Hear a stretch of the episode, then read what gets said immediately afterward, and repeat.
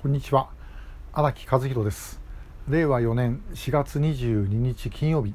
えー、ショートメッセージの第748号をお送りします。今日お話しするのはこの間あの小野寺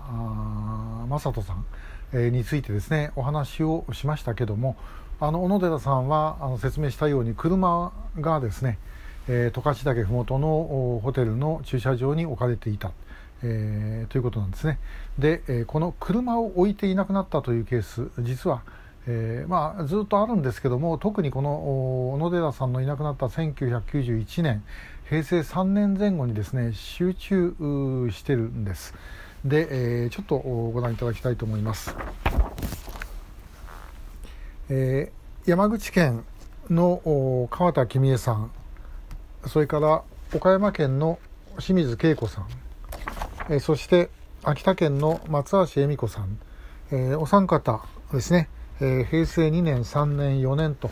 いうふうになってます。1990年、91年、92年、えにですね、え若い女性3人が全く同じような消え方をしてます。全然別の場所ですね、山口県と岡山県と秋田県。で、えー、もともまあ3人とも失踪する理由はない。で、えー、普通に車で出てそのままあいなくなった。で車が後で、えー、全然関係ないところで見つかった。あということです、えー、川田さんのはですねもう山陰線の歌郷の駅の近くの駐車場だったと、えー、それからあ川田、えっとあの清水恵子さんのは、えー、茨のですね、えー、市内の本屋さんの駐車場。そして松橋恵美子さんは能代の海岸、えー、ということでですね、えー、そこに行ってるとはちょっと思いにくい。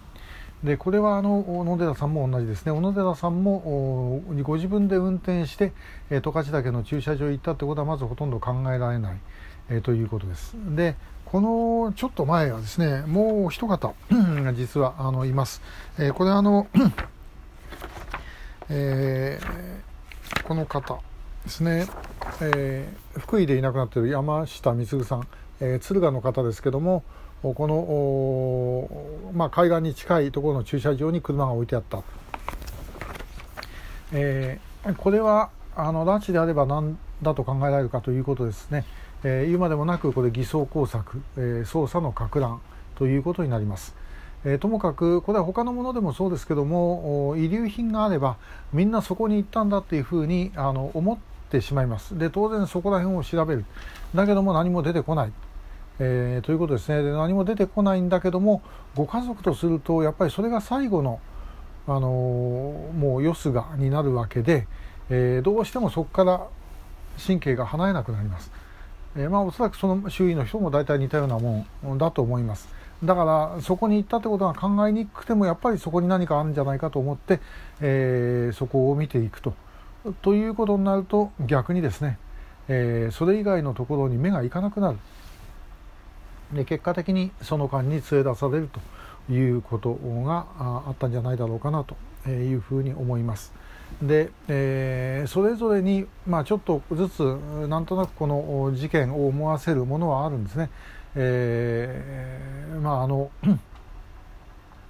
えー、川田さんの車だったら結婚だったかな。え、血がちょっとなんかついてたっていうのがあったと思う。物にな物についてたんだったかな、えー、それがあった、えー、あるいは松橋さんのだったらば、えー、車がですねドアのところに傷がついていたとかですね、えまあ、あのあるいはあ 清水恵子さんの場合は、え、車ではないですけども清水さんのカードが、え、近くの川の河原にですね、え、折りたたんで、え、捨てられていたとかですね、まあ、いろんなことがあります。で、えー、いずれにしてもそういうふうなかつくなもするというのはこれ考えてみればですね当たり前ですよね。あの拉致をする方はあ見つかってくれと思って拉致するわけではありません、えー、自分たちもちろん捕まればですねいくらそれはスパイ防止法がない日本だって、えー、誘拐やりゃあの大変なあ重罪になりますから、えー、捕まりたくない。で、えー、捕まらないためにはどうするかということでおそらく昔から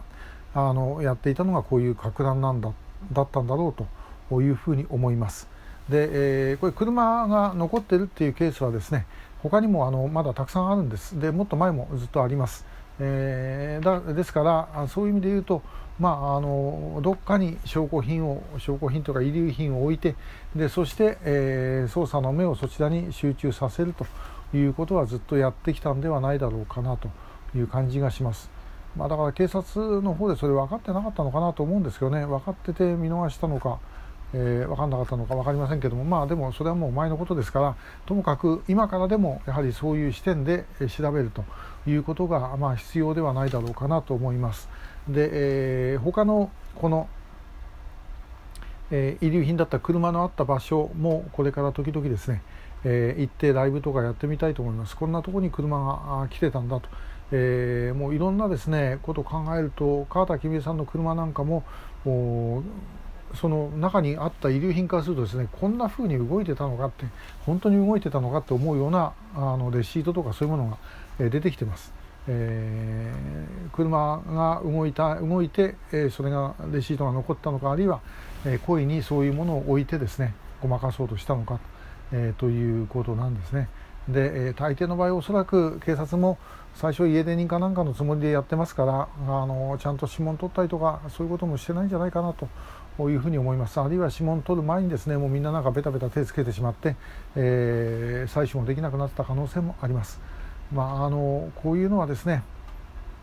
まあ、その時その時のいろんなミスはあったと思いますけども、まあ、それよりも問題はこういうことが行われているということ全体をやっぱり我々が知らなかったということにあったと思います。でひょっとしたらそんなことが起きるかもしれないと思っていればみんなあのそれなりに注意はあのすると思うんですよね。そうすると随分違ってき、えー、ます。でえー、これだって例えばその我が国ものすごい地震が多い国ですからで地震が起きたらどうするかあるいはあの地震があったら海岸近くだったら津波を心配して、えー、高いところに上がらなきゃいけないってこれなんとなくもうみんなさすがにですねこの3.11とか熊本とかもういろんな地震を経験して、えー、思ってますでこれから先南海トラフだとか首都直下とか、まあ、いろいろ言われてますからまあ、そうなればもうみんなですねある程度分かってこう動くわけですね。拉致の場合はあそんなことあるはずがないっていうふうに思っていたということが結果的に、えー、もうその継続する拉致を見逃してしまったということではないでしょうか。まあ、ちょうど